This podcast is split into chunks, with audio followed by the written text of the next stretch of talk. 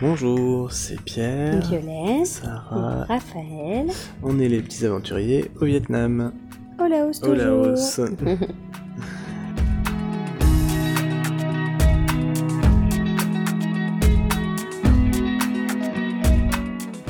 Bienvenue dans l'épisode 18 Depuis les 4000 îles, et on est sur l'île de Don Con qui euh, est à la frontière du Cambodge qui est un petit paradis. sur euh, le Mekong. Voilà. Et donc là on est dans notre, euh, sur le balcon de notre petite résidence au bord du Mekong. On a couché les filles et 21h, tout va bien. Alors on parlera aujourd'hui euh, près du micro et euh, suffisamment fort Oui. euh, de notre passage à Vientiane, euh, puis euh, euh, notre euh, Boucle trajet moto. voilà, vers euh, Takek, qui est la boucle à moto, puis encore beaucoup de bus euh, jusqu'au sud du Laos, à Paksé, et enfin à euh, euh, donc euh, sur les 4000 îles, euh, sur le Mekong. Voilà. La fin du périple Laos et nous tenons tout particulièrement à célébrer la naissance d'une petite merveille, Alex Bienvenue Alix. Pouet Lopez, euh, la fille de Karin et Quentin. Et donc voilà, nous sommes ravis de partager cette bonne nouvelle avec vous puisqu'elle est née aujourd'hui. Et euh, c'est chouette de faire le podcast en célébrant cette petite louloute. Voilà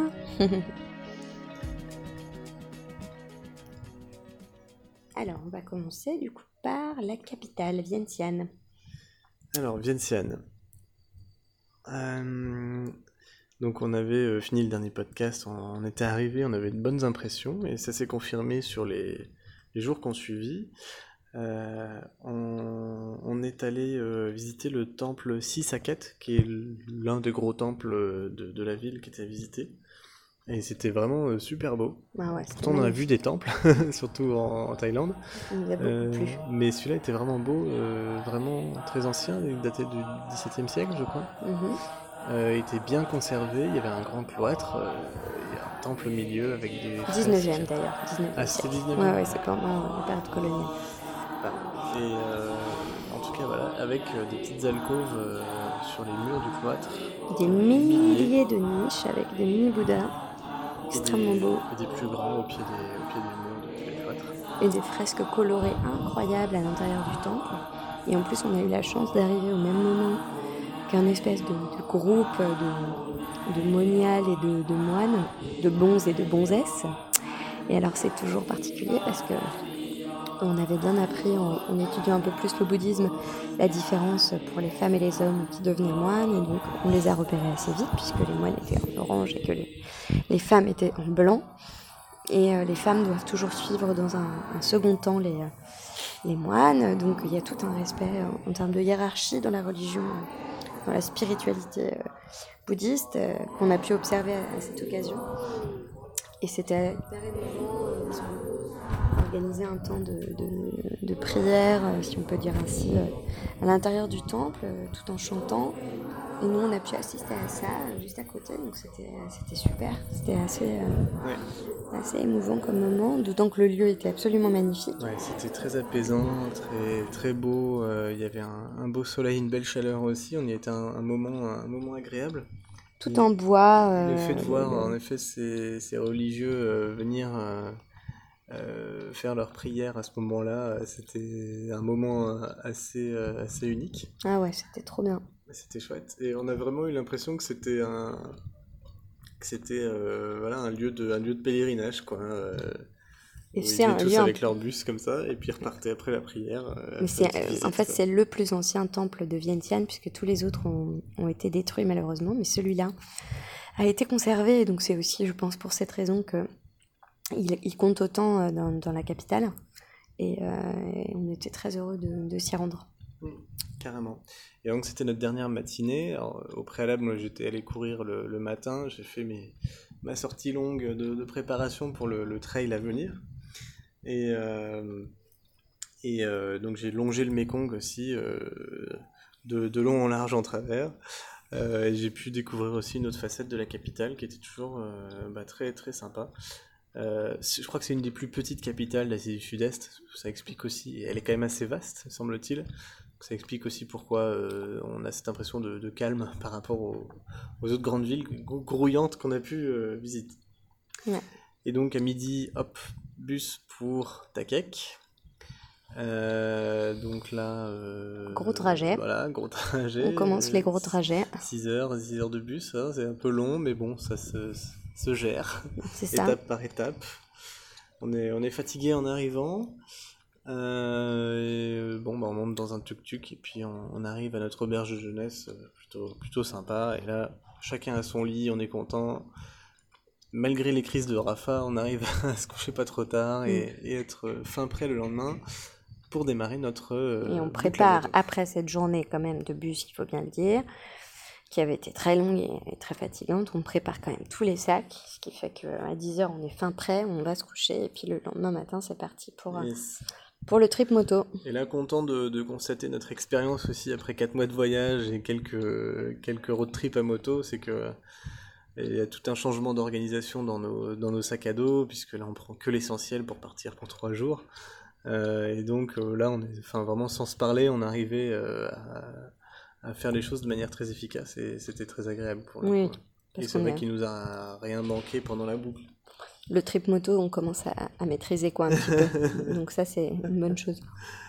Et, euh, et, donc bah, après euh, départ euh, donc le lendemain matin et c'est marrant parce que c'est Enfin, moi, en tout cas, je sens vraiment un sentiment là, de, de joie à chaque fois qu'on démarre un, trip comme ça, un peu à l'aventure. Il fait bon, euh, on se prend un petit café, on démarre, on fait le plein d'essence, euh, et c'est parti pour l'aventure, quoi. Et, mm. et je, à chaque fois, moi, je, je suis vraiment euh, hyper heureux. Et, puis ça démarre, ça démarre, ça démarre fort, quoi, parce que tout de suite, on voit les pitons karstiques rocheux là, qui, étaient annoncés avec une route qui est nickel quand même, faut bien le dire, le ciel qui est bleu, bleu, bleu, il fait hyper beau. Mais on est quand même encore fatigué, donc euh, du coup, euh, on s'était dit que ça serait chouette de pouvoir euh, se faire des spots de baignade, qui a été un peu le fil rouge aussi de ce, trip moto. Et, donc, et puis parce qu'il fait beaucoup plus chaud déjà dans cette partie du pays par rapport au nord. Au nord, ouais. Il pas froid, mais on ne pouvait pas se baigner bien aussi longtemps. facilement, ouais. Donc là, à 10h, il fait déjà bien chaud, et en fait, on nous avait conseillé la, une rivière absolument magnifique de Tafalang. Et donc on s'arrête, on trouve l'endroit un peu difficilement, mais on y arrive, et on est complètement tout seul. Alors c'est fou parce qu'ils ont aménagé ça super bien, il y a des petits bains cadeaux avec des balançoires, une petite, euh, un petit endroit avec une table où on peut se poser, c'est vraiment hyper bien fait. Hmm.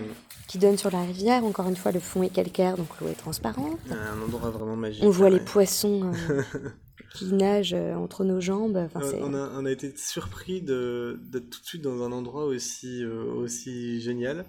Du coup, on est resté beaucoup plus longtemps que ce qu'on avait prévu. Et on a vraiment profité de toute la matinée à cet endroit-là, alors qu'on avait quand même un peu de route à faire ce jour-là. Mais, mais ça, a été, ça a été super, quoi. les filles se sont vraiment amusées, et, nous aussi, on a fait quelques plongeons, c'était cool. Quoi. Puis ce qui était rigolo, c'est que bah, dès le bus qu'on a pu prendre pour arriver à Takek, en fait, on a rencontré des Français, des backpackers, euh, notamment de qui venaient de la Réunion, qui nous ont parlé de la faune et de la flore de la Réunion euh, pendant un certain temps. Après, on a rencontré aussi d'autres euh, petits couples à, l'auberge de jeunesse où on était, des petites jeunes là qui, qui nous expliquaient un peu leur parcours. Et en fait, toutes les personnes qu'on a pu rencontrer avant de, de, partir, on les a retrouvées à peu près tout le long du chemin. Donc à chaque fois qu'on s'arrêtait, on en retrouvait de certains, enfin certains qu'on avait déjà vus, euh, parce que tout le monde suivait la même boucle, quoi. Donc c'était rigolo, c'était vraiment la colo qui se suit, quoi. et on a vraiment cette impression-là au Laos, parce que c'est beaucoup moins peuplé, les touristes sont très regroupés, et il n'y a pas, a pas vraiment moyen de sortir des sentiers battus, quoi. Plus compliqué, ouais. Et donc du coup, euh, c'est vrai que tout le monde fait nord-sud ou sud-nord, quoi. Et, c'est vrai que c'est arrivé fréquemment euh, pendant notre voyage de recroiser régulièrement des gens qu'on avait déjà vus ou des gens qui connaissaient des gens qu'on avait déjà vus. Et euh, bon, du coup, bah, il y avait un côté un peu sympa, un peu petit village, quoi, itinérant. Ah, c'était vraiment chouette. C'était cool. Euh, donc voilà, donc belle route après très belle, de même de plus en plus belle pour arriver jusqu'à Talang on a pris notre temps pour aller là-bas, on s'est baigné dans une autre euh, cascade, pareil, avec un, très beau paysage. Oh là là, ouais. et, et, donc on arrive après une route notamment de 20 km avec des, des, virages magnifiques.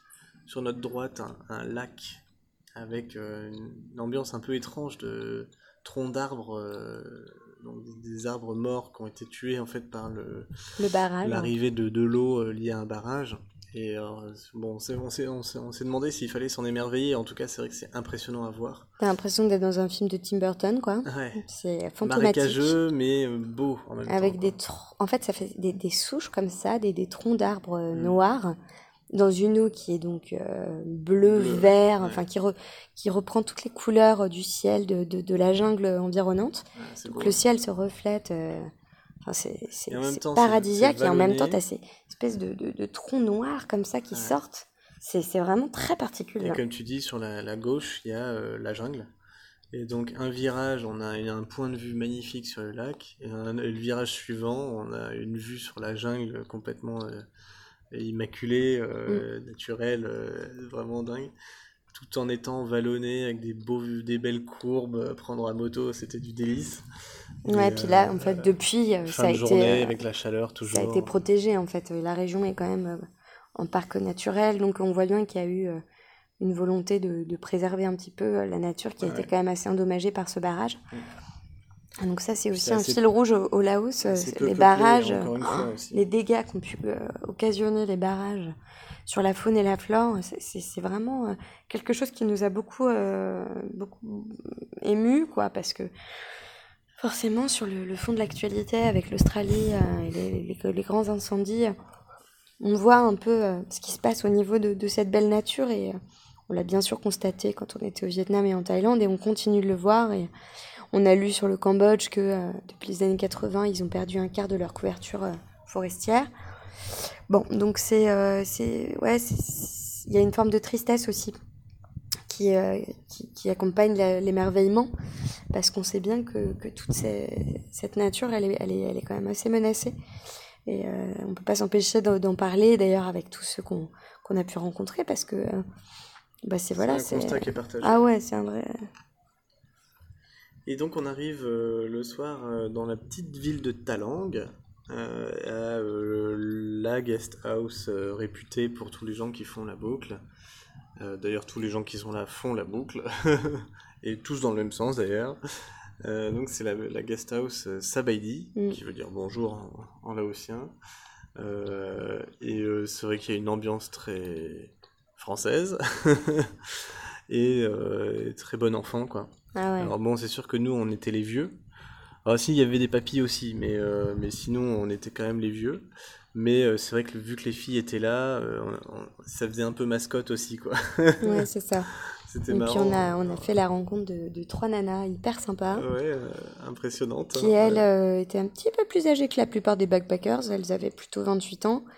Et donc elles avaient fait des prépas littéraires toutes les trois donc euh, tout à fait passionné d'histoire, de littérature. Et du coup, on a eu des conversations euh, ultra intéressantes. C'était trop bien. On était trop bien au bord du coin du feu, euh, mm. Discuter de, de, notamment aussi de podcasts. Et tout ça est venu d'une idée de, de, Pierre, parce que moi, je, je voulais relire certains ouvrages et je me suis mise à écouter sur la moto à nouveau des podcasts parce que c'est comme ça que j'ai développé euh, le, les, rouages de nos tripes moto au Vietnam. Et donc euh, j'ai écouté notamment Stéphane Zweig et j'en ai parlé. Puis alors après on est parti sur d'autres podcasts et sur d'autres auteurs qu'on appréciait sur l'importance de la lecture pourquoi est-ce que dans tous les voyages qu'on faisait on se rendait compte que le, le faible développement pouvait aussi euh, se, se, caractériser par à travers le prisme de de, l'accès aux livres, quoi. Que c'était une vraie richesse et une vraie chance pour nous.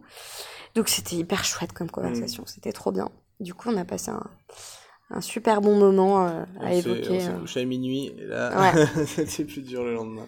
Oui, alors là, c'est là que tu vois quand même que nous, on n'a pas euh, la même vie que les autres, parce que mm. putain, quand tu te réveilles le matin, t'es... c'est plus dur. C'est plus dur.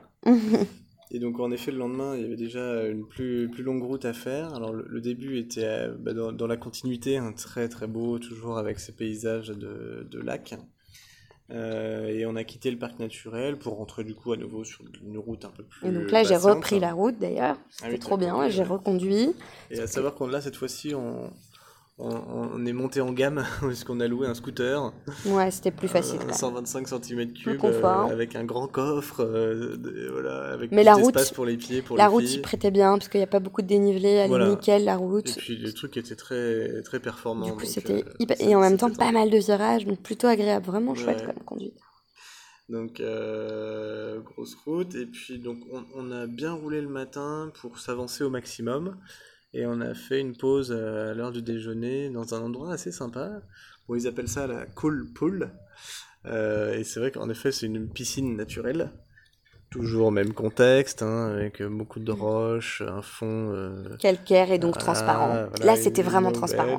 Oh non, là, c'était dingue. C'était très beau et Oh. profond, donc on pouvait vraiment plonger, euh, c'était chouette. Des couleurs incroyables. Et il Ouais. commençait à faire un peu chaud, mais il faisait quand même plus frais ce jour-là. On roulait avec des pulls. Et donc c'est vrai quand on est arrivé, euh, on, on s'est baigné pour le principe, mais il faisait... l'eau était plus fraîche. Dommage. Mais c'était quand même trop cool. Et, euh, et on s'est fait. J'ai adoré cette pause euh, déjeuner après dans un resto à côté. Là. Ah ouais, hyper chouette, c'était très bon. euh, petite sieste dans le hamac après. C'était très Et puis ils avaient, incroyable, dans une espèce de, de petit enclos à l'entrée, une autruche. Alors on Oui. s'est bien demandé ce qu'elle faisait là. ce qu'elle faisait là, la pauvre. Elle était toute seule, Et enfermée. là, là. pour le coup, c'était vraiment un resto de Laotien. Quoi. Mm. Euh, mais il y avait une ambiance euh, très Il y avait des jeux pour les filles, euh, incroyables. avec, de la musique. Je remarque que la musique au Laos est nettement plus agréable que- qu'au Vietnam. Ouais. La musique traditionnelle. Euh, Enfin, en tout cas. euh, Si, si, euh, même, les, même les karaokés. Ouais, voilà, c'est ça. Parce que bon, la musique traditionnelle vietnamienne est sans doute très bien, mais on l'entendait pas beaucoup, quoi. Mm. On entendait surtout du karaoké un peu dégueulasse, quoi. Mais là, non, j'aime bien. Le, je trouve ça très rythmé. euh, c'est presque une ambiance africaine, je trouve. C'est c'est très chouette. Euh, donc on reprend la route et c'est long, c'est long, c'est long encore. Route jusqu'à Konglor, donc la, la grotte de Konglor. Et là, euh, des lignes droites de, de, de 15 km. Le massif de Kerwan, c'est ça? Je crois que c'est ça. J'ai juste noté la grotte, moi. Ouais. Mais du coup, c'est euh, une espèce de grande vallée complètement plate où il y a une route unique au centre. De part et d'autre de cette, de cette route, tu as des rizières Ça peu, incroyables. ça fait Far West un peu. Ou alors tu as des champs de tabac, notamment. Mm. Tu as aussi de- de- de- des espaces pour le fourrage, plutôt, donc plutôt sec. C'est un paysage où il y a des, des- Ouais. pas mal de routes euh, en terre qui sont rouges. Ouais. Donc, euh, et tout autour, il y a des, des, des, espèces de forêts noires de, roches comme ça. Donc là, c'est de la, euh, tout ça, c'est du calcaire.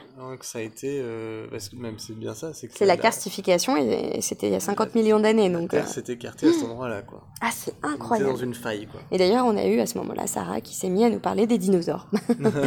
Parce que justement, on lui a expliqué un petit peu euh, le principe de ces paysages anciens. On avait déjà eu ça à la fin de la Thaïlande quand on était allé dans le, le canyon, là. Et euh, c'était rigolo parce que là, du coup, ça s'y prêtait vachement bien. Donc, on, on a fait nos petites recherches. Enfin, c'était Mm. des discussions très intéressantes. Il faut dire que là, il y avait 140 km, et sur la fin, vraiment, on c'était était fatigué, là. Et il faisait chaud. C'était, ouais, il faisait Très chaud. très chaud l'après-midi, et là, là, je pense qu'il y avait un petit microclimat à cet endroit-là, euh, Mm. avec, je sais pas, la, la- la- la- formation, la plaine, etc.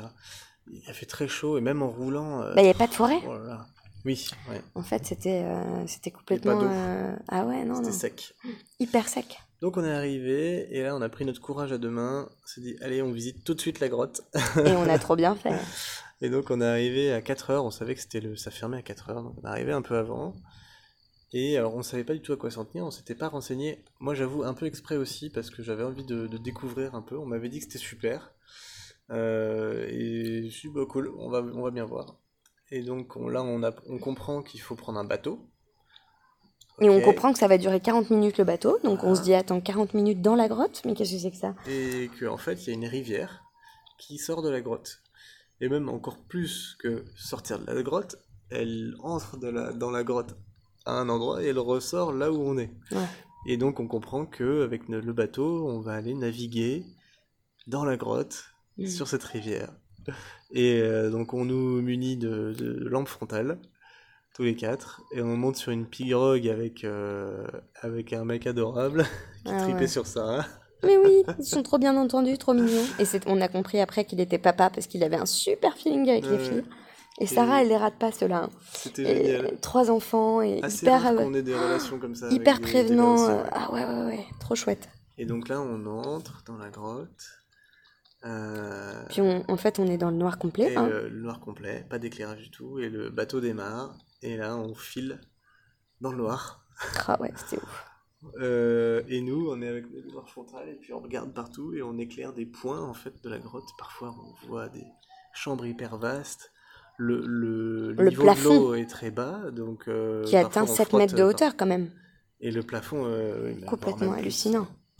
Et donc il s'arrête à un premier endroit, on monte sur une petite dune de sable, toujours dans la grotte. Donc là c'est Jules Verne quoi. Mm. Euh, et là il y a une sorte de visite guidée un peu, euh, comme si c'était factice, où on va euh, Traverser. traverser à pied. euh, Paysage lunaire, quoi. Voilà, un paysage complètement lunaire, des, des stalactites, des stalagmites, des Mm. stalagmitites parce qu'ils sont entre les deux. et et des, des formes de méduses, et c'est trop drôle. Et on est tout seul. On dit bah, vas-y, va par là. Ok, bon on suit Puis le ils chemin. allument la lumière pour nous. Et puis en fait, lui, On comprend aussi qu'il y a toute une série de, de Laotiens qui passent euh, leur journée dans la, Ouais, dans la grotte, dans la grotte. Alors ça, ça fait un drôle d'effet parce que c'est quand même le noir complet. conditions de travail. Et en fait, euh, il nous retrouve avec son bateau de l'autre côté. Ah putain, super. Donc Ah euh, on marche 10 minutes, là on visite et tout. Et on remonte dans la barque. Et hop, c'est reparti. Et, alors pour la petite histoire, comment est-ce qu'ils ont su? Parce que pendant longtemps, Ah, on Cette va grotte. après, on finit le... D'accord. le- Et euh, donc, il y a des rapides qu'on passe euh, en force avec le moteur à fond. euh, Jusqu'à ce qu'on passe même euh, un rapide, on, on doit sortir de, de la barque. Et on Mm. se dit, mais attends, qu'est-ce qui se passe On va prendre une autre barque? Non, non. Le gars euh, la tire avec la corde. et arrivé à l'étage supérieur, on remonte. Et là, on finit par sortir de la grotte. Et d'ailleurs, au passage, euh, donc on va expliquer justement euh, comment a été découverte cette grotte. Euh, on voit euh, une, une autre euh, pirogue là qui passe avec une, Une maman et son bébé. et son bébé. Et, Mhm. et en fait, c'est une route qui est, qui est, qui est pratiquée.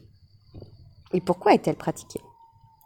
Alors, donc, il y a le village de Conglore d'un côté, et de l'autre côté, donc, un autre village mm, qui s'appelle Na...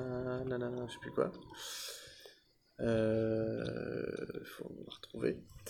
Et, euh, et donc, les deux villages connaissaient l'existence l'un de l'autre. Mais euh, pour, pour s'y rendre, il fallait passer cinq cols, marcher pendant 7 heures, un chemin très, très difficile. Donc, Très euh, c'était très rare qu'ils se, qu'ils se rencontrent. Et, et nous-mêmes, la route qu'on a prise pour euh, aller d'un côté puis de l'autre, plus ou moins, c'était les, les 140 bornes qu'on avait fait dans la journée. Quoi. Donc un gros détour. Et en fait, euh, à Conglore, euh, donc, euh, les gens, les habitants du village pensaient qu'il y avait des mauvais esprits dans la grotte, donc ils n'osaient pas y aller.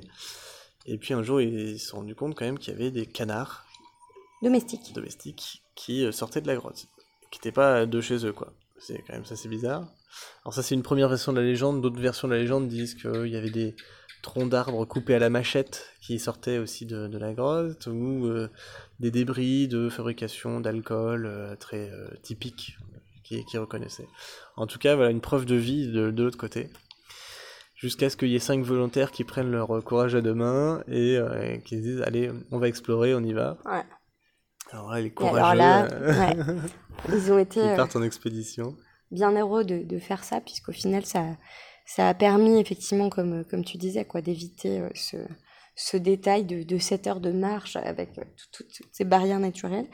Donc ça a vraiment simplifié la relation entre les deux villages. Et pendant la guerre, ça a servi à protéger les habitants qui sont quand même restés euh, l'équivalent de plusieurs mois hein, cachés dans la grotte. En même temps, tu vois les dimensions, tu comprends. Mm. Parce que c'est pas une, une grotte euh, étroite, c'est vraiment euh, incroyable en termes de, de, de dimensions, quoi. Ça fait partie des plus vastes de la planète et tu comprends pourquoi. Et, euh, et en fait, euh, pendant les bombardements, beaucoup se cachaient là. Mm. Donc ça a aussi servi euh, l'histoire, je dirais, de, de ces populations-là. Quoi. Ouais. Donc c'est un lieu qui est quand même particulier, hein, chargé, chargé d'histoire et en même temps, voilà, sur le plan, je dirais, géologique. Ah ouais, euh, de. Ah ouais, C'est-à-dire qu'on en a vu des grottes, donc on voulait pas en faire trop là au Laos parce qu'on avait déjà vu pas mal. euh, et puis bon, bon, c'est pas notre passion quoi. Mais là, j'avoue que c'était Incroyable. un- un- voilà, quelque chose d'impressionnant à voir. Et puis on était tout seul. Et c'était pas décevant et l'expérience en tant que telle était vraiment intéressante. J'ai l'impression d'être privilégié encore une fois. Ah, c'était fou. Et donc bon bah voilà, après on est re- retourné à notre petit logement. Très, très confortable, très, très sympa. Et euh, dîner rapide. Et On a encore retrouvé nos les, trois copines. les copines, là, euh, donc c'était cool. Les filles se sont posées avec des coloriages et elles ont joué avec les, les petites filles euh, des, des gérants de, Ouais. de notre logement. Et du coup, on a pu avoir un temps un petit peu avec les, les gens de- du logement. C'était vachement chouette. Mm. Ouais. Et euh, bah là, pour le coup, je crois que euh, moi, je me suis endormi vers 9h. Et on a tous fait une grosse, grosse nuit euh, ce soir-là, parce qu'après deux jours de, de route, ça, c'était vraiment épuisant. Et euh, bah, le lendemain matin, on s'est motivé, on s'est dit, ok, donc là, c'est la plus grosse journée. Alors, euh, il y avait le choix, soit on faisait tout rebrousse chemin euh, sur la petite route sympa, mais qu'on avait déjà faite, et surtout, il y avait bah, 240 km à faire. Mm. Et en une journée, c'était franchement long. Soit on finissait, on bouclait la boucle euh, par la grosse nationale, et là c'était 180 km sur une, une route qui roule bien, quoi. Mais euh, vraiment pas intéressante. Euh, et donc on a choisi la deuxième option, évidemment. On s'est dit, bon, tant, qu'à se faire du mal, autant faire ça ce matin. Comme ça, au moins l'après-midi, on pourra se poser et profiter de la ville. donc là, on s'est mis en mode mission. On est parti à 9h et on a avalé les 180 bornes en 3h30. Ouais. Mais alors c'était vraiment...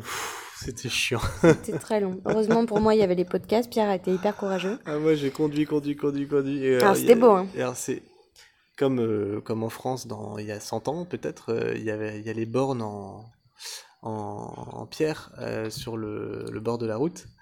Et à chaque borne, bah, ça décompte un kilomètre quoi. Et donc, euh, on voyait Takek, euh, 140 km, Takek, 138 km. Et alors, moi, dans ma tête, j'étais là, bon, allez, quand j'arrive à 50, là, déjà, on sera vraiment bien. Quand j'arriverai à 19, ce sera moins de 20, là, on sera vraiment presque arrivé. Mm. Et c'est toujours les derniers kilomètres qui semblent les plus interminables.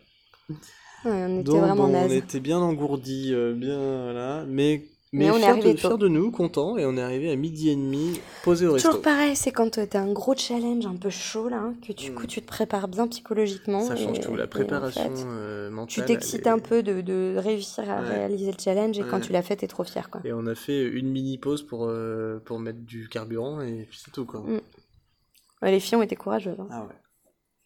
Voilà, donc la boucle, elle s'est super bien passée, euh, on a vraiment bien profité. On est arrivé à l'auberge, on était tout seuls, tous nos jeunes backpackers, ils n'étaient pas encore arrivés.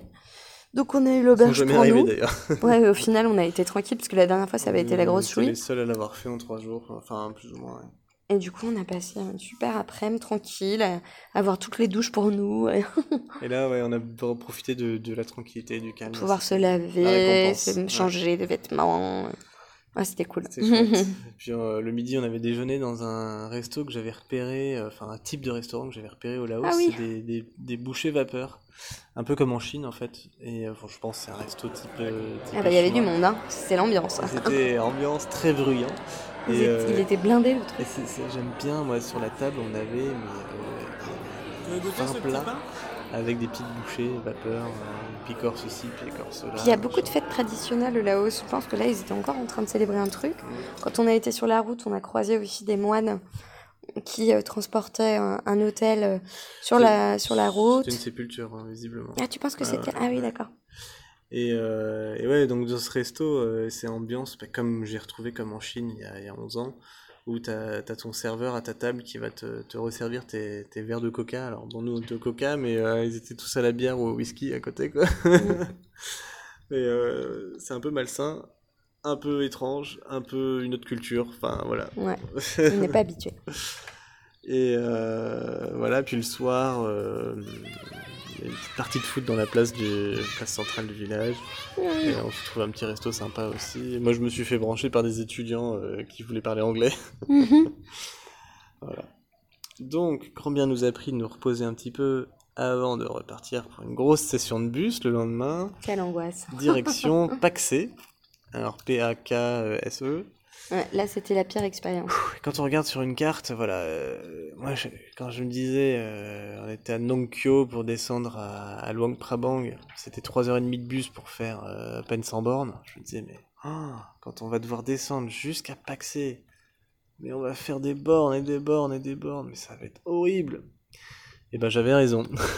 on a fait des bornes et des bornes et des bornes et c'était horrible. 7 heures. Ah la vache. Et euh, là, le bus, c'était. Et euh, surtout, la clim ne fonctionnait pas. Ouais, donc on était peu, au ouais. top. oh. On avait ultra chaud, on transpirait comme Et des là, bleus. un, un vieux bus, mais des années Blindé, 70, Mais 60. blindé.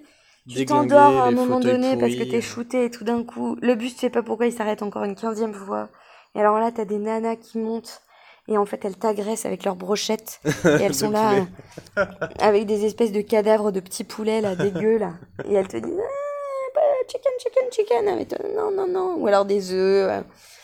Et puis bah, tout ça dans une ambiance de poussière euh, comme on l'aime quoi. Là, c'est dur parce qu'on est vraiment tassé. Enfin, nous, on a nos fauteuils, Ah mais là là. dans les allées, ils sortent des tabourets Eh oui. pour, pour poser les gens qui l'arrière ramassent du sur la bus route. avec quoi. les sacs qu'ils n'ont pas eu le Oh. temps de mettre. Ils ramassent des gens sur la route, les pauvres, ils les assoient au Et ils disent milieu. rien, quoi. Et les gens, ils disent pas. rien. Ils Et sont. tu sens qu'ils souffrent, quoi. Enfin, c'est dur, quoi. Euh, je me rappelle la nana qui était assise à côté de nous, elle faisait des grands sourires à Sarah, mais sentait qu'elle était épuisée, qu'elle avait tellement chaud avec sa veste en jean qu'elle voulait Mais pas oui. enlever, quoi. Enfin, oh, mais c'est dur. Donc un grand moment de solitude. les, les filles, euh, bah, ça a été dur. Après, elles se sont, elles sont bien comportées. Elles se sont quand même tout, bien comportées. Mais pour nous, c'était chaud parce qu'il fallait gérer quoi. Ouais. On n'a pas eu beaucoup de moments de relâchement. euh. C'est vrai Au quand final, tu dis, euh, allez, il reste encore 3 heures de route et que les filles, elles en peuvent déjà plus, c'est dur. 4 heures, on s'est rendu compte que c'était bien. Ouais. À la rigueur 5, mais 7 heures, non, non, non. Donc là, on a un dernier, une dernière grosse journée de route, on en parlera tout à l'heure- pour aller à Siem Reap. Ouais, on bon, prépare là, euh, comme des guerriers. voilà, on se prépare mentalement déjà, on se fait le film de la journée à l'avance. Donc c'était long, il faisait chaud. Euh, mais on développe beaucoup de stratégies pour, euh, pour que ça se passe le, le moins mal possible. Donc on s'arrête à Paxé de manière complètement express, l'objectif étant de rejoindre les 4000 îles. Du coup, on ne dort qu'une nuit à Paxé. Dans une auberge de jeunesse. Très chelou. Très très, bizarre, chelou, il y a- on, est seul. Et puis sinon, il y a plein de gens, là aussi, hein, trop Je sais sympa. pas qui Qui est s'occupent employé là. tous un peu de ou nous. Juste un peu les potes, mais. Et ils ont l'air d'avoir 15 ans. Et puis, Il y a aucune gestion le dans bâtiment est endroit-là. à moitié en délabrement. Mais bon, notre chambre était confort quand même. C'était très bizarre. Et donc, on décide de manger à nouveau indien. Parce que euh, ça avait plutôt bien fonctionné la dernière fois. Mais bon, là, comme on le disait, il fait très chaud. Donc, les filles, c'est plus dur de manger en ce moment. Elles, elles ont un appétit très variable. Dès qu'il fait doux le matin et le soir, ça va. Mais c'est vrai que si elles ont un petit coup de fatigue ou qu'elles ont souffert de la chaleur, elles ont moins d'appétit. Donc ouais, euh, on adore les nanes aussi, hein, quand même. Ouais, c'est trop bon. On s'est fait un kiff nan dessert avec de la confiture de fraises. Ah, trop bon. Et c'est vrai que, bon, on l'avait déjà dit la dernière fois, mais euh, la nourriture au Laos, euh, moins... Elle est pas mauvaise, mais euh, elle, elle, c'est des Ça dépend des endroits. ou des influences euh, C'est juste que c'est tout le temps la même chose. Ouais, en fait, il n'y a pas vraiment... Il y a le lap, qui est, qui est une sorte de d'émincé de, de poulet avec des herbes, mais c'est un Ou peu de bœuf, hein, en fait. Ça, ouais, c'est un peu sécos. Il y a le Une lap, il y espèce de soupe de curry avec du lait de coco. Mais ça, c'est un peu thaï. Ouais, ouais, ouais. Ils la servent à chaque fois, c'est comme le pad thai. hein. Voilà, de... Le tom yum soup aussi. Mais par contre, Mais typiquement, ce soir, on en a fait un de dingue. ouais. Ouais. Mais des fois, c'est pas frais. hein. Et euh, donc on fait plus gaffe où on mange aussi. Et c'est pour ça que l'Indien, euh, bah, Ça nous allait bien. C'est une bonne découverte. Ouais. Euh, Et on continue à ne pas boire de bière. on en avait parlé ça déjà? Bah, je sais même plus si on en avait parlé, mais on s'est, quand même dit au bout d'un moment de, de voyage que c'était bien de, de prendre un, un petit verre de bière tous les soirs, mais ça commençait à être un peu trop répétitif. Après les 70 litres de bière euh, bu en Vietnam, euh, on s'est dit qu'il fallait peut-être se calmer. Et donc voilà, donc depuis le Nouvel An, Pierre n'en a pas bu une seule et moi j'en ai bu deux. Et euh, ouais, en 12 jours, c'est pas mal. donc c'est cool, on, a ralenti L'objectif, c'est de ne pas boire du tout euh, Et d'ici à notre Montréal. nouvelle euh, boisson favorite du soir, c'est de l'eau pétillante avec du citron. Ah c'est très très bon. C'est trop bon. Et euh, ça me manque pas du tout pour le coup. Et je- on voit clairement le- l'effet social de, de la Ah bah consommation d'alcool.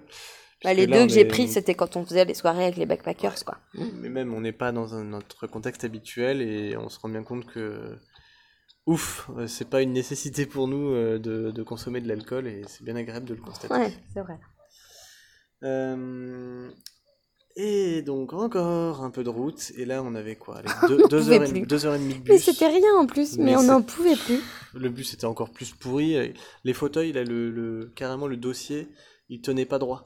C'est-à-dire que tu devais toi-même te tenir droit, sinon le dossier s'affaissait sur la personne de derrière. Et la clim a marché 20 minutes, mais après, elle a plus marché. enfin, la blague, quoi. Et là, vraiment, même les filles, elles en avaient mais, mais ras, ras le bol.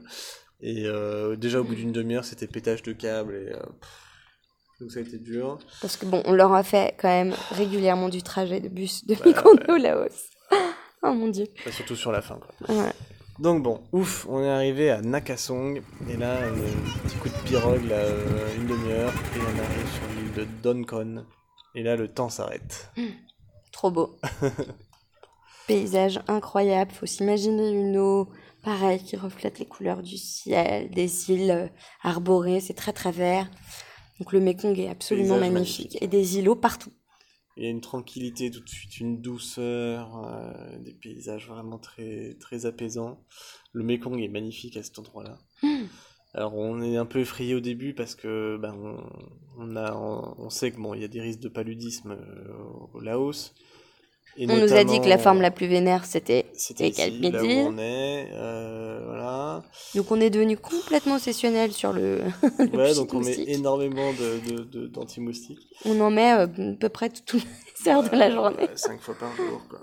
Et euh, mais après, on, voilà, du coup, on se fait pas piquer. Donc ça nous rassure Dès qu'on voit des moustiques, on les tue. Et puis, euh, il y a des amibes dans l'eau, ce que me dit papa, donc euh, il faut surtout, surtout pas qu'il en ait euh, sur la bouche. Mais bon, on a plongé quand même, hein, euh, voilà. Ouais, un endroit où on nous a dit que c'était possible de le faire aussi, quoi. Mais euh, bon, voilà, on se détend petit à petit. euh, et puis C'est vraiment ça, voit le les gens, les gens autour de nous sont très, très détendus, aussi bien les touristes que les Laotiens. Donc on commence à se, à se mettre un peu... Bon, tout en faisant attention. Bah, C'est-à-dire qu'il y a des animaux partout. Je crois que j'ai jamais vu autant d'animaux à côté de, de tout le monde, de tout, des enfants, des écoles, des... Village, chemins. T'as et- des buffles qui vont se, se baigner régulièrement partout sur l'île. la route principale, c'est un chemin, en- un chemin en terre. euh, Tout ce qu'on mange en fait le soir, globalement, est autour de nous. hein. Donc il y a les poulets, il y a les buffles, il y a les bœufs, euh, ouais.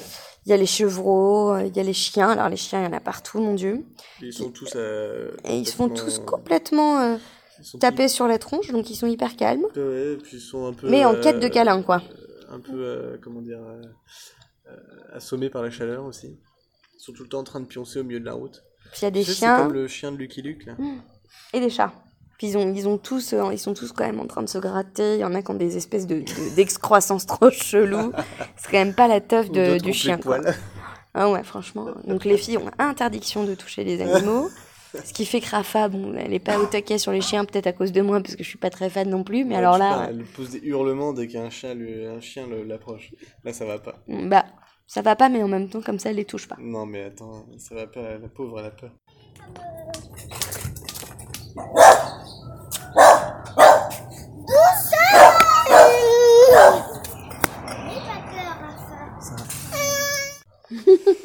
Bon, en tout cas, les paysages sont absolument magnifiques. Les couchers de soleil sur le, le pont construit par les Français en 1900, non, en 1830, euh, qui relie non, les deux. 1830, ils n'ont pas colonisé encore. Je sais pas de quand ils datent. 1930 alors. Peut-être, ouais. Euh, qui relie les deux îles de Dondet et Doncon, qui est juste à côté de chez nous. Euh, le, le meilleur spot pour le coucher de soleil. Et là, t'as des nuages, t'as le, le, le Mekong, t'as les arbres sur le Mekong, t'as les rives, euh, t'as tout, tout est organisé pour que le paysage soit magnifique. Parce que les Français, en fait, ont voulu développer le, commerce Alors, ici. Voilà. Et Une donc, route commerciale. euh, les routes commerciales pour rejoindre la Chine. Voilà. Parce que ce qui les intéressait, c'était la possibilité d'accéder euh, voilà, au marché. euh. Et donc, euh, ils ont mis en place notamment, en plus de, de, de, de ces, de ces routes et de ce pont, euh, une ligne ferroviaire. Parce que euh, la beauté de ce paysage, c'est aussi les chutes d'eau. De Il y a les, les plus vastes euh, et les plus importantes chutes d'eau de- d'Asie du Sud-Est, hein, quand même, ici. Voilà. Et, euh, et donc, on y est allé d'ailleurs aujourd'hui. C'était magnifique. Incroyable paysage encore, avec là de la roche volcanique cette fois-ci. Et donc le bateau euh, de cette route commerciale pouvait pas passer à cause des, des chutes d'eau. Et on a bien compris pourquoi, puisqu'effectivement, c'est d'une violence inouïe. grosse cascade. Et donc ils ont décidé de euh, transborder les bateaux au sud de l'île de Doncon et de reprendre, euh, voilà, de, remettre les bateaux sur le sur où, où le, la, marchandise sur un autre bateau au nord de la ville de Dundet, de l'île de Dundet, qui font respectivement 5, et, 5 et 5 km de, long. Quoi. Mm. Donc juste pour ça, chemin de fer construit, locomotive à vapeur, pont, une infrastructure de fou, mm. parce que bah, ça bloquait à cet endroit-là. Donc ça c'était en 1858, moi j'avais retenu. Euh, ouais. Je dis peut-être des bêtises, il faudrait revoir les dates. Un petit peu plus tard, avant 1900 en tout cas. Et c'est euh, dans la jungle qu'ils ont pu retrouver en 1980 euh, des vieilles locomotives abandonnées parce que, encore une fois, le patrimoine a été mis euh, en valeur très tardivement du fait des événements politiques. Hein. Et donc tout ce qui a été classé au patrimoine de l'humanité, tout ça, c'est les années plutôt 80-90. Et, et, donc voilà, donc ils ont aménagé un petit site là où il y a plein d'explications par rapport à cette locomotive que tu peux voir. Ça a beaucoup plu aux filles. C'était très chouette. Mm. Et euh, on a regardé une petite partie de, de Dako, le, jeu vietnamien là, de, de volleyball, mais avec une balle en osier hmm. qui se joue que avec les pieds. Oui, on avait beaucoup euh, observé la pétanque, on n'avait pas encore vu ça. C'est vraiment impressionnant parce qu'il joue avec les, pieds euh, très très très hauts. C'est vraiment la taille filet de volet quoi. ouais, c'était pas mal. Et ils aiment aussi beaucoup le volet. Et, euh, et, puis on a vu des buffles faire leur petite baignade aussi. ah ouais, c'est trop drôle ça. Dans le Mekong, devant nous là. Ils se, laissaient observer. On a vu ça hier soir et puis ce soir on les a revus au même endroit. voilà. Et, euh, et, donc aujourd'hui, euh, bah, comme on le disait, c'était la journée Waterfall moi, je suis retourné courir ce matin, donc j'ai fait euh, le tour de l'île de Dundet, puis euh, le tour de l'île de Duncon, plus ou moins. J'ai fait mes 20 km. Sans être embêté par les chiens laotiens qui sont très sages. Ouais, c'est ça. Avec euh, donc Alexis, un Français qu'on avait rencontré à, oui, encore, encore des gens qu'on avait rencontrés, qu'on a retrouvés, c'est rigolo. Super sympa. On finit par être habitué. Il n'y a plus du tout l'étonnement du début du voyage. Euh, oh, on se croise, on commence direct la conversation. Il n'y a même pas l'étonnement, quoi. c'est genre, ah, vous en êtes où euh. T'as vraiment l'impression que c'est une colo qui se suit, quoi. Ça. Et, euh, et, donc j'ai pu découvrir à nouveau d'autres paysages de, de, ces deux îles et vraiment constater cette tranquillité. Et on comprend pourquoi certaines personnes qu'on croise nous disent qu'ils restent là 8 jours, 10 jours, euh, qui reviennent un an après. Mm. Euh, un Français qui s'est installé ici, euh, chez qui on est allé dîner. C'est son petit resto, là on s'est fait un grand plaisir. vraiment un très bon repas mm. pour les filles aussi. Un petit moelleux au chocolat en dessert. Quel bonheur, il était trop sympa. Il s'appelle chez Fred et Léa pour ceux qui veulent aller aux 4000 îles. et on a croisé énormément aussi de Français qui sont là et qui étaient supposés rester quelques jours et qui finalement sont restés euh, presque trois semaines. Il y en a qui étaient là l'année dernière qui reviennent cette année. Enfin, c'est une espèce de spot euh, hmm. qui plaît hein, ici quand même. on va encore regarder des, enfin, faire des baignades euh, ou petites balades en bateau ou peut-être cascade demain qui sera la dernière journée sur l'île. Et ce qu'il faut savoir, c'est que ce qu'on disait, c'est que par rapport au, tourisme, c'est vrai que c'est particulier parce que on est quand même vraiment entouré régulièrement de Français. D'autres touristes d'ailleurs, allemands, euh, espagnols, italiens, enfin surtout quand même des Français.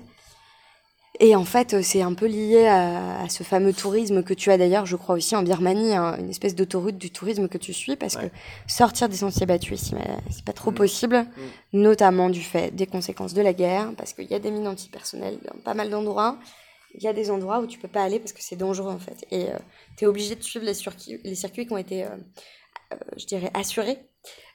parce que sinon tu prends des gros risques. Et c'est vrai qu'au Vietnam, pour le coup, ce qu'on avait constaté, c'est qu'on pouvait sortir des sentiers battus, donc on le faisait quand même.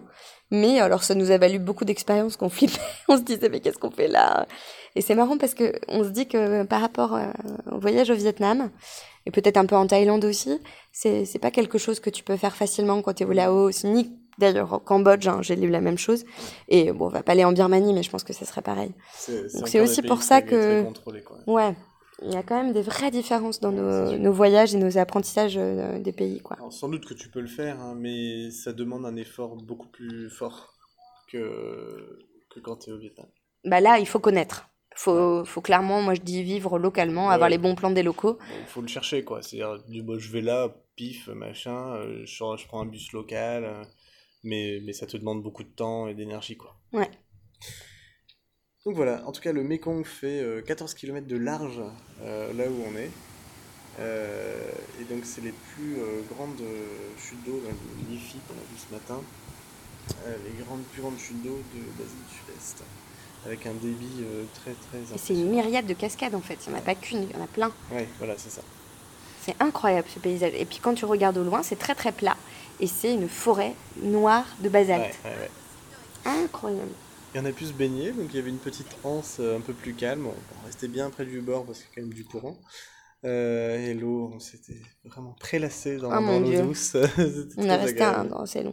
Puis c'est marrant parce que là, pour le coup, on est sur l'île, pas l'île de la Teuf. On a justement choisi celle qui est plus familiale du coup. Globalement, il y a des petits couples, euh, des familles et, euh, et des, des, retraités. donc c'est très très calme. ouais, c'est ça. Alors voilà, euh, donc demain on va voir ce qu'on fait, mais on vit vraiment au rythme de, de l'île, c'est-à-dire à la cool, et c'est très bien. Et, et, donc après-demain, donc ça y est, j'ai acheté les, les, billets de bus, on va direction Siem Reap, au Cambodge, pour, rejoindre euh, encore. rejoindre le visa, la visite d'Angkor. Et mon trail le 18 dans le temple d'Angkor. Donc on est un peu tout excité quand même. Voilà. Euh, et quoi dire euh, Il y a quand même le passage de la frontière qui est un sujet qu'on évoque depuis un mois. Et qu'on évoquera donc la semaine prochaine, je pense que ça nous. Et en fait, au début, on était super motivés pour faire ça nous-mêmes, c'est-à-dire qu'on réservait pas un bus au départ des 4000 îles, mais euh, au départ de la frontière euh, Laos-Cambodge, côté cambodgien. C'est-à-dire qu'on se débrouillait avec un tuk-tuk pour aller à la frontière. On passait la frontière euh, en, essayant de gagner contre les, douaniers corrompus cambodgiens qui veulent te soutirer 5 dollars par-ci, 10 dollars par-là je pense qu'on peut le dire, on n'a pas eu le courage finalement d'y aller. Mm. Donc euh, on va prendre le, bus euh, organisé. Ça nous a complètement refroidi, Paxé. qui vient nous, nous, prendre euh, à Nakasong, à la sortie des, des, îles. Et on va passer la frontière et on sait qu'on devra fournir un bakshish entre 5 et 10 dollars par personne. Voilà, c'est le prix de la tranquillité. Euh, on, a, on, a, on, a, déjà d'autres chats à fouetter avec la gestion des filles euh, pendant 6 heures de bus. Voire plus. Mais euh, j'espère que c'est que partie remise et qu'un jour on se confrontera à, ce genre de défi. Voilà. Puis on était très motivés de le faire pour pouvoir raconter ça dans le podcast aussi. Mais bon, je pense qu'on aura des choses à raconter quand même par rapport à ce passage de frontière, même dans le cadre d'un voyage euh, pris en charge. Alors, les petites anecdotes. Euh, j'ai remarqué sur la route, alors j'avais déjà vu ça au Vietnam, mais j'en avais pas parlé, j'avais pas fait gaffe. Je le revoyais là. Euh, on voit parfois des, motos qui traînent des, fers à béton. C'est des, grandes tiges de ferraille qui font 6 mètres de long quand même. Alors bon, elles sont pliées en deux. Mais donc, il euh, faut imaginer une moto avec euh, bah, un truc qui traîne derrière en, ferraille, quoi, sur la route. Euh, bon, ça fait énormément de bruit, c'est juste hyper dangereux. et puis, t'as aucune balise, aucune signalisation, évidemment. Donc, ça fait toujours bizarre. On a tiqué aussi sur les poubelles. Ouais qu'on trouve absolument partout, donc ça c'est plutôt pas mal, même si malheureusement les déchets sont quand même très présents à la hausse. Hein. Autant en Thaïlande, tu sens qu'ils ont mis des lois et que c'est un peu au taquet, autant là, c'est pas le cas. C'est de la répression plus que des lois. ouais, c'est clair, mais bon, n'empêche que c'est plus propre. Et donc, euh, bon, au moins, il y a quand même ces poubelles qui sont en fait des, euh, des, des pneus qui ont été retournés ouais, c'est tout un, bricolage quand même par rapport à des découpages, des recollages de, bouts de pneus. Mhm. Et ça a une forme de, de grosse marmite un peu. Sur, un, sur un socle. Avec une soucoupe. Euh, ouais, voilà, avec une soucoupe et un socle en, arceau de pneus. Et je, enfin, on peut trouver facilement, je pense, des photos sur internet. C'est hyper malin. Alors, c'est pas adapté à, à, des trucs en Europe évidemment parce que le ramassage il se fait par camion en Europe et il faut des des, des, bennes qui soient adaptées pour être soulevées par le, le, système des, des, camions poubelles. Ici, c'est très artisanal, quoi. Mais n'empêche, voilà, c'est une bonne idée de truc euh, euh, do it yourself un peu là. Mhm. On, ramasse avec mes pneus, on fait, on fait, les choses. Tiens, ah bah chat. voilà un chat. Je disais qui me gratte le coude Qui n'a plus de queue Ah oui, zut. Mais non, on Ah, il pas a- te caresser. Il a un moignon. c'est horrible. Bon. Euh, voilà. Alors Rafa qui nous dit euh, l'autre jour, euh, Ah ouais, c'était trop mignon. Il faut Après pas- la grotte. il faut pas courir hyper vite, hyper trop. Faut pas courir hyper trop parce que j'ai des petites jambes. Elle nous en sort quand même pas mal. hein. Elle nous épuise, mais elle nous en sort Ouais, ouais. quelques-unes. Alors, on a récupéré avec, euh, bah, avec Rafa chez le supermarché, un grand supermarché glauque et bizarre, Takek. On n'a pas trouvé grand chose dans cette ville. hein. Avec des produits un peu disparates, un peu partout, mal rangés, dans des, des, é- dans des étagères bizarres aussi. Enfin, tu te demandes, il y avait personne, il y avait que. Personnel qui a l'air complètement déprimé. hein. Et inoccupés, ils étaient 15 dans L'impression d'être dans un euh, décor de film d'horreur. ah, c'était trop glauque. Et n'empêche que il s'est passé quelque chose d'incroyable. Quand on m'a rendu la monnaie, on m'a rendu un billet de 500 kips. Tada Ça Et existe. 500 kips, c'est un demi-centime d'euro. Et donc c'est un billet collector qu'on a ga- gardé précieusement, que j'ai donné à Raphaël. Parce que euh, j'avais jamais vu ça et je pense que c'est assez rare. Un truc qui nous marque beaucoup, qu'on a d'ailleurs évoqué avec les Français qu'on a recroisé aujourd'hui aux Ouais, chutes, là. On a dû en parler, je pense, euh, Ouais. sur un épisode. Mais on a revu encore pas mal de petits loups là qui pourraient être occupés pendant les repas euh, par, par, par leurs parents euh, de manière à ce qu'ils mangent. Quand on dit petits loups, c'est vraiment entre 1 et, euh, et 5-6 ans, quoi. C'est des petits. Donc, sont euh, le nez euh, vissé sur leur téléphone portable. Et, euh, et donc, des- ils enchaînent des chaînes YouTube. Voilà. Et, et c'est eux qui appuient sur le n'importe quoi et les, des, des trucs stupides, mais vraiment stupides, sur ce qui défile sur l'écran, quoi. Avec des, des, des chansons insupportables et avec le son à fond. euh. Et après, on, on et tu vois des gamins en même temps. an, un an et demi avec le truc sous les yeux, comme ça. Et qui mangent euh, des trucs dégueux, des chips, des gâteaux, des machins, je sais pas quoi. Et en fait, ce qu'on se disait, non, non, il faut pas me toucher, quoi. Ce qu'on se disait, ce qui nous paraît très bizarre, c'est que les parents cuisinent quand même des produits frais euh, de grande qualité, parce que ici, tout est frais, il n'y a pas beaucoup de trucs transformés. Et en fait, euh, Alexis, justement, à juste euh, titre, disait que bah, c'était une manière de, de montrer quelque part que tu avais progressé en termes de, de, de, de vie, puisque toi, quand tu étais petit, tu n'avais pas accès à tout ça, ni au portable, ni à la bouffe Ouais, transformée. Au-delà de montrer, c'est aussi une envie, quoi, de, de pouvoir profiter, quoi. et de gâter euh, ton enfant, Ouais, quoi. voilà. Mais du coup, ça fait un peu drôle. Euh, alors donc dans le bus, t'en parlais tout à l'heure, lors des arrêts dans les gares routières, donc t'as des, des, des gens qui envahissent le bus, mais littéral, littéralement, ils sont 12 à chaque porte et ils te laissent même pas sortir pour t'ailles pisser. Ils entrent en force comme ça et ça hurle dans tous les sens. On avait vu ça au Vietnam dans le train, une fois, on se demandait ce qui se passait. Et là, ça hurle, ça hurle. Et ils ont dans les mains des, euh, des douzaines de brochettes géantes avec un poulet écrasé. Et qui a l'air bon, hein, euh, poulet rôti là, écrasé. Des sacs de riz gluant, euh, des œufs bizarres de caille, euh, euh, machin. Pour bah, les gens en fait ils peuvent pas sortir du bus parce qu'ils sont tous entassés dans les couloirs. Hum, Donc, je sais pas, il y en a qui veulent pisser, je sais pas comment ils font. Et, euh, et donc, ils- ces personnes-là entrent dans le bus pour aller vendre leurs euh, leurs denrées. Et donc, ça se passe des brochettes, ça rend de l'argent, machin. Voilà. Et tu sens, mais. Ah, ça m'a fait mal au cœur en même temps parce que tu sens, tu te dis, mais ils, sont, ils ont l'air d'être tellement euh, au taquet pour te vendre des trucs que, que pour eux, il y, a- il y a comme un, aspect vital, quoi, à Ouais. pouvoir vendre, vendre, vendre. Mm. Pouh. Ouais. Donc on a acheté euh, deux sacs de riz gluant qui nous ont fait le la, la suite du voyage. Bah, ce qui est sûr, c'est que contrairement au Vietnam où on prenait des bus parfois vides, ça nous est jamais arrivé au Laos, quoi. Assez optimisé, euh, ouais. Ouais. Il y a Tous les jamais un fauteuil de livre. Hmm. Euh, oui, alors c'est le truc que j'ai, qui m'a amusé, c'est que euh, là, je suis sur, on est sur l'île de Donkon et euh, j'avais repéré qu'il y avait une piscine. Euh, piscine Sur l'autre île. voilà, privée, mais tu pouvais y aller en payant voilà, 2 euros et quelques. Et euh, le dernier commentaire sur Google disait que, avec photo à l'appui, bah non, elle était fermée, quoi. Puis je, je vais me renseigner pour- auprès d'un Un gars du coin. Voilà, un gars du coin. Je dis alors, il y a une piscine. Il dit, oh, il y en a une juste à côté là-bas. Je dis, bah, vous êtes sûr parce qu'elle a l'air fermée. Il dit, non, non, c'est bon, elle est ouverte. Bon, bon, d'accord, bon. Et donc j'y vais avec Rafa en repérage. Évidemment, elle était toujours dans le même état, vide et dégoûtante. Euh, et, donc je me dis, mais quand même, euh, et on a marché 3, 5 minutes pour être gentil. On était sur l'autre île, on a pris le pont.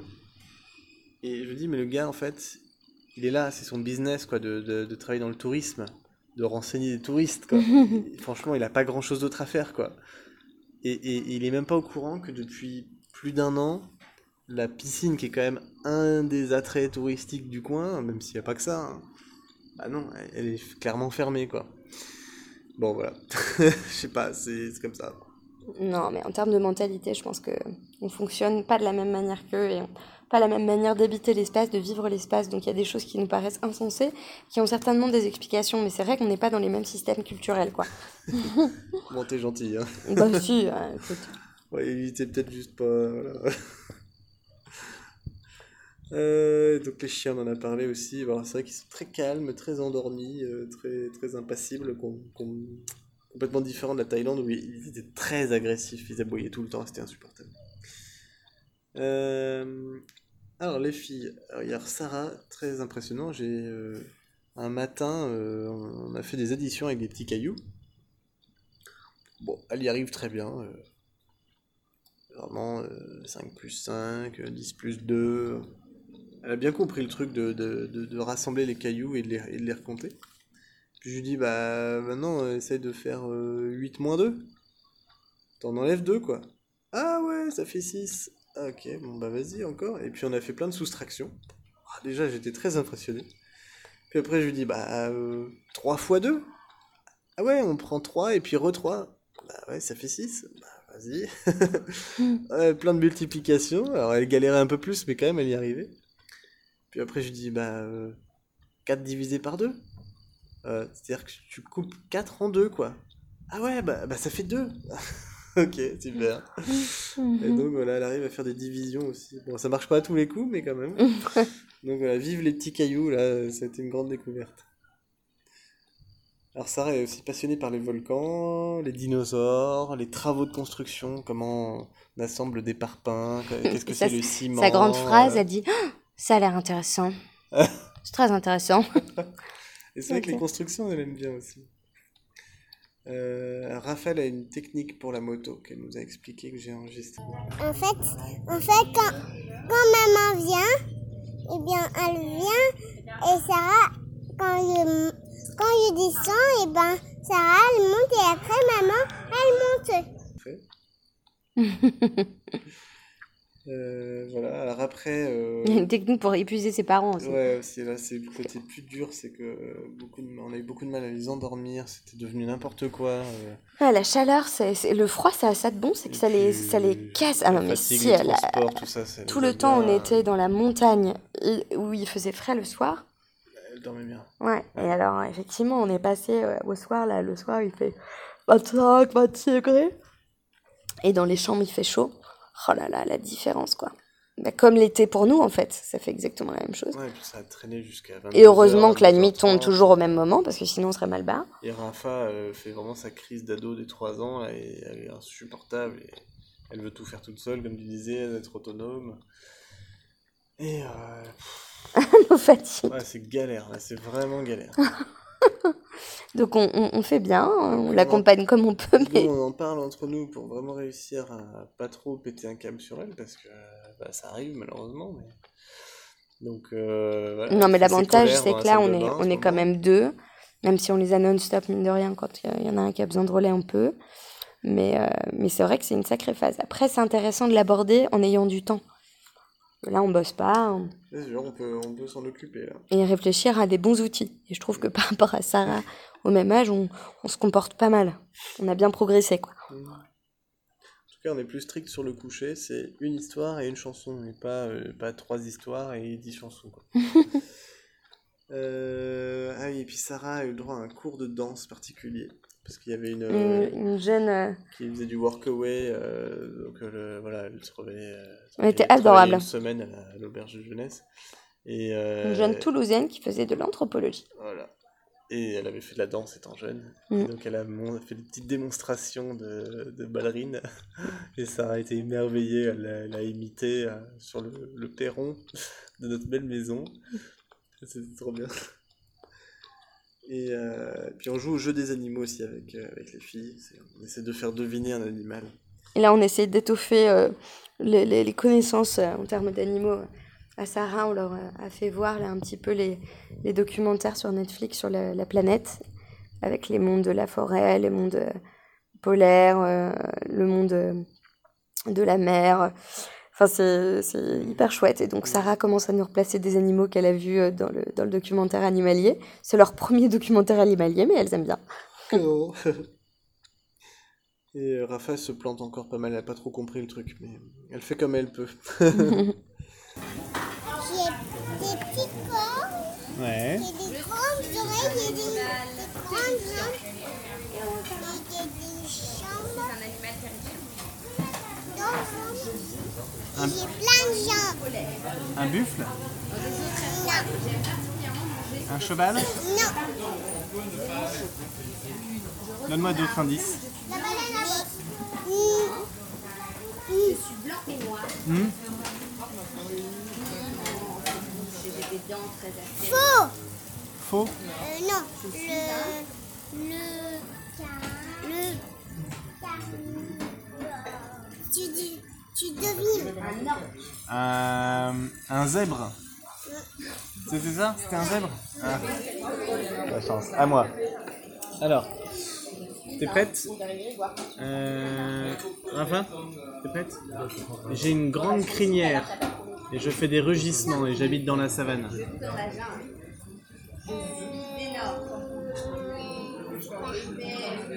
De deviner Il a une grande crinière. Et puis, euh, petite réflexion aussi sur le, la sensation de bonheur qu'on peut ressentir à certains moments. Euh, bah, qui peut lier, être lié à l'endroit où on se trouve, évidemment, mais euh, de manière plus générale, et je pense que c'est vraiment valable dans notre vie de tous les jours. Euh, pour ma part, c'est vraiment me se sentir reposé. Et évidemment, euh, c'est peut-être enfoncer des portes ouvertes, mais euh, dans notre euh, moment de vie où on a des jeunes enfants, j'ai l'impression que le, repos, c'est ce qu'il y a de plus précieux. Et, et là, en fait, on, a, on est un peu sorti de la, de la vie en société classique. Et donc, on s'autorise des, des choses simples qu'on parfois on n'arrive pas à s'autoriser à la maison, comme se coucher très tôt. Et vu que là, en plus, le soleil se couche à 18h, on n'a pas l'impression d'être en décalage en allant se coucher à 21h. Non, c'est ça. Et euh, il est arrivé à certains moments de se sentir épuisé à 20h30, 21h, où la, la journée était terminée, les filles elles étaient plutôt calmes. Et euh, toi, soit toi, soit moi, de se s'affaler, de s'endormir, et de, de se réveiller à 7h le lendemain. Quoi. Et là, en fait, euh, c'est vrai que quand on a des nuits comme ça, bah, clairement, la journée d'après, on, on est heureux. Quoi. Bah ouais. Puis on gère Moi, je ressens vraiment du bonheur parce que voilà, euh, tu es en pleine possession de ta, de, de ta santé, de, ta, de ton corps. euh, Ça fait trop de bien. Et sans, sans doute qu'on oublie un peu ça quand on est tout le temps en déficit. quoi. Et puis, bah, par rapport à la consommation aussi, euh, le fait d'être en voyage, euh, déjà, fait qu'on on a moins tous les produits qu'on a l'habitude de- de- de- d'avoir, enfin, surtout en termes de nourriture, en termes de confort, forcément. Du coup, on savoure à Et, et voilà. Et là, le moelleux au chocolat, euh, ça m'a vraiment fait réfléchir à ça. Et puis je me dis aussi, bah voilà, euh, ici, ils mangent beaucoup plus local par nécessité. Euh, c'est pas un effet de mode comme nous, on va se forcer en se disant non, je mange local, euh, machin. non, mais c'est plus cohérent, quoi. Euh, voilà, et évidemment, c'est plus cohérent. Et, et je pense que les gens ici euh, bah, se posent pas la question de toute façon. euh, j'ai envie de manger du chocolat, bah non, bah, de toute façon, il y en a pas. Ou alors, faut aller le chercher euh, loin et il va me coûter euh, un bras, quoi. Ils se prennent beaucoup moins la tête sur la bouffe, ça c'est clair. Et, et la C'est beaucoup moins varié au final parce qu'ils ont une proposition Ouais. qui est locale. Ouais, Donc comme, euh, comme nous, euh, Autrefois, enfin, de manière générale, en Asie, quoi. Mm. Donc ça fait euh, à nouveau réfléchir. Euh, Encore une fois, c'est des, sujets peut-être un peu bateaux, mais je trouve que c'est intéressant de les expérimenter et que ce soit bien ancré en nous.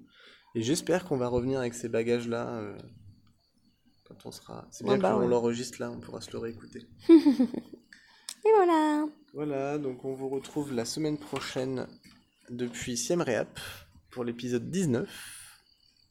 Après quelques péripéties, on, on espère encore. Et euh, on fait des gros bisous. Salut. Bonne soirée.